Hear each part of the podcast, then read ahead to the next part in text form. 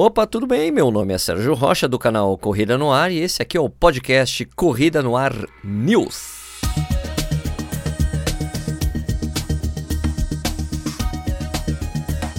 Esse podcast aqui é uma extensão do quadro Corrida no Ar News que eu faço lá no YouTube, então não deixe de assistir aos nossos vídeos por lá e se inscreva no canal, por favor, né? Bom, as inscrições para a Corrida Internacional de São Silvestre abriram ontem, dia 15 de agosto, com valor de R$ 197,50. Mas por que um valor tão quebradinho assim, né? 197,50.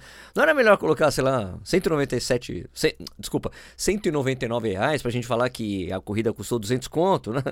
Bom, sempre que as inscrições abrem é uma chiadeira geral com o valor, né? Até porque todo ano esse valor sobe, né? O ano passado foi 185 reais, então foi um aumento de aproximadamente 7% em relação a 2018.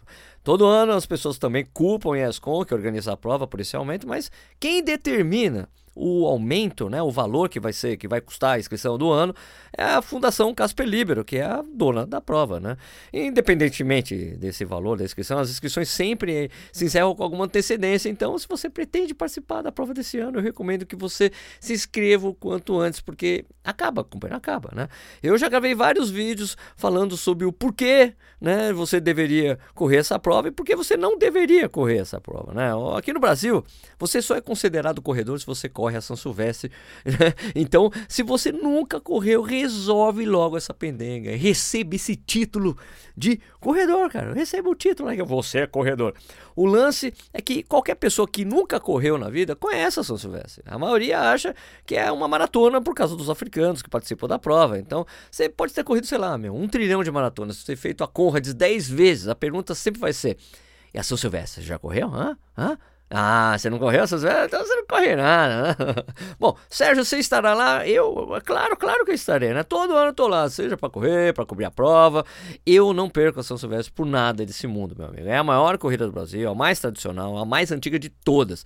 Sim, é difícil correr, sim, é apinhada de gente, sim, é quase uma procissão, mas é a corrida mais importante do Brasil, eu sempre estarei lá. Aliás, tem um grande atrativo, aliás, tem um grande atrativo, que é o quilômetro 14 da São Silvestre, que tem o posto de cerveja do meu amigo Betão Rock and Roll Metal Runners. Tem um monte de cerveja lá, a gente foi bebe cerveja no quilômetro 14, depois termina a prova, volta lá, fica servindo cerveja para as pessoas, é um baratão, tá?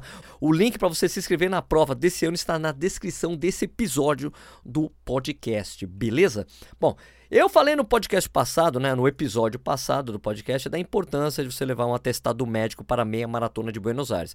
Eu falo isso de novo porque eu também não posso esquecer, afinal de contas eu também vou correr a prova, né? É, eu lembro vocês que é uma exigência da cidade de Buenos Aires, é algo que eles levam realmente a sério. E se você não levar, você não vai conseguir retirar o seu kit, tá? Então não deixe para depois esse negócio aí. O link para você baixar o atestado e levar para um médico assinar e carimbar está na descrição desse podcast. Agora, se você é, fizer esse atestado, não esqueça de levar também com você, pelo amor de Deus. Agora, tem outra coisa muito importante que eu gostaria de dizer, que é para quem vai correr a média de Buenos Aires e que vai ficar hospedado na área central da cidade, é que tem algo histórico relativo à dificuldade de você conseguir um táxi ou um Uber para te levar para a largada da prova, porque, primeiro, é muita gente, 20 mil pessoas. Né? Fica super. É, é, muito concorrido isso aí. Então eu digo isso porque eu mesmo já tive dificuldade algumas vezes que eu estive por lá, tanto uma maratona, na meia. É difícil conseguir, cara. Não adianta você pedir táxi na recepção do hotel. Eles não aparecem. Aconteceu comigo e com outros amigos. é verdade, cara. Você pode tentar o táxi na rua, ou Uber, como várias pessoas, mas é o seguinte: eu tenho vários amigos hermanos na Argentina. Eu já fui muito para lá, tenho muitos amigos. Entre eles está o Lúcio Runner, do site Loucos por Correr. Aliás, o Lúcio é bem conhecido pelos brasileiros por um vídeo motivacional maravilhoso que ele fez alguns anos atrás chamado Por que Corres. Esse vídeo é demais. Eu vou deixar o link aqui na descrição do podcast também para você ver.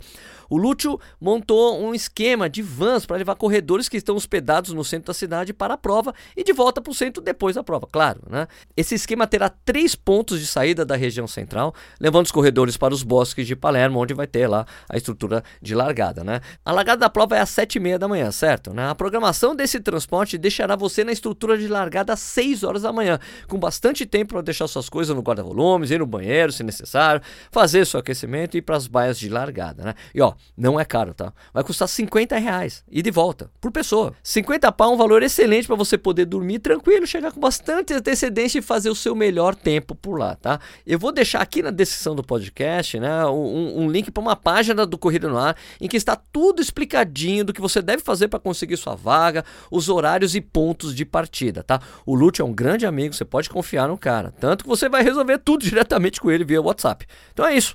O podcast Corrida no News fica por aqui. É, a gente volta a qualquer momento com uma notícia urgente desse universo maravilhoso da corrida, ou não, como eu falo lá no YouTube, tá? Então, até o próximo. Fui!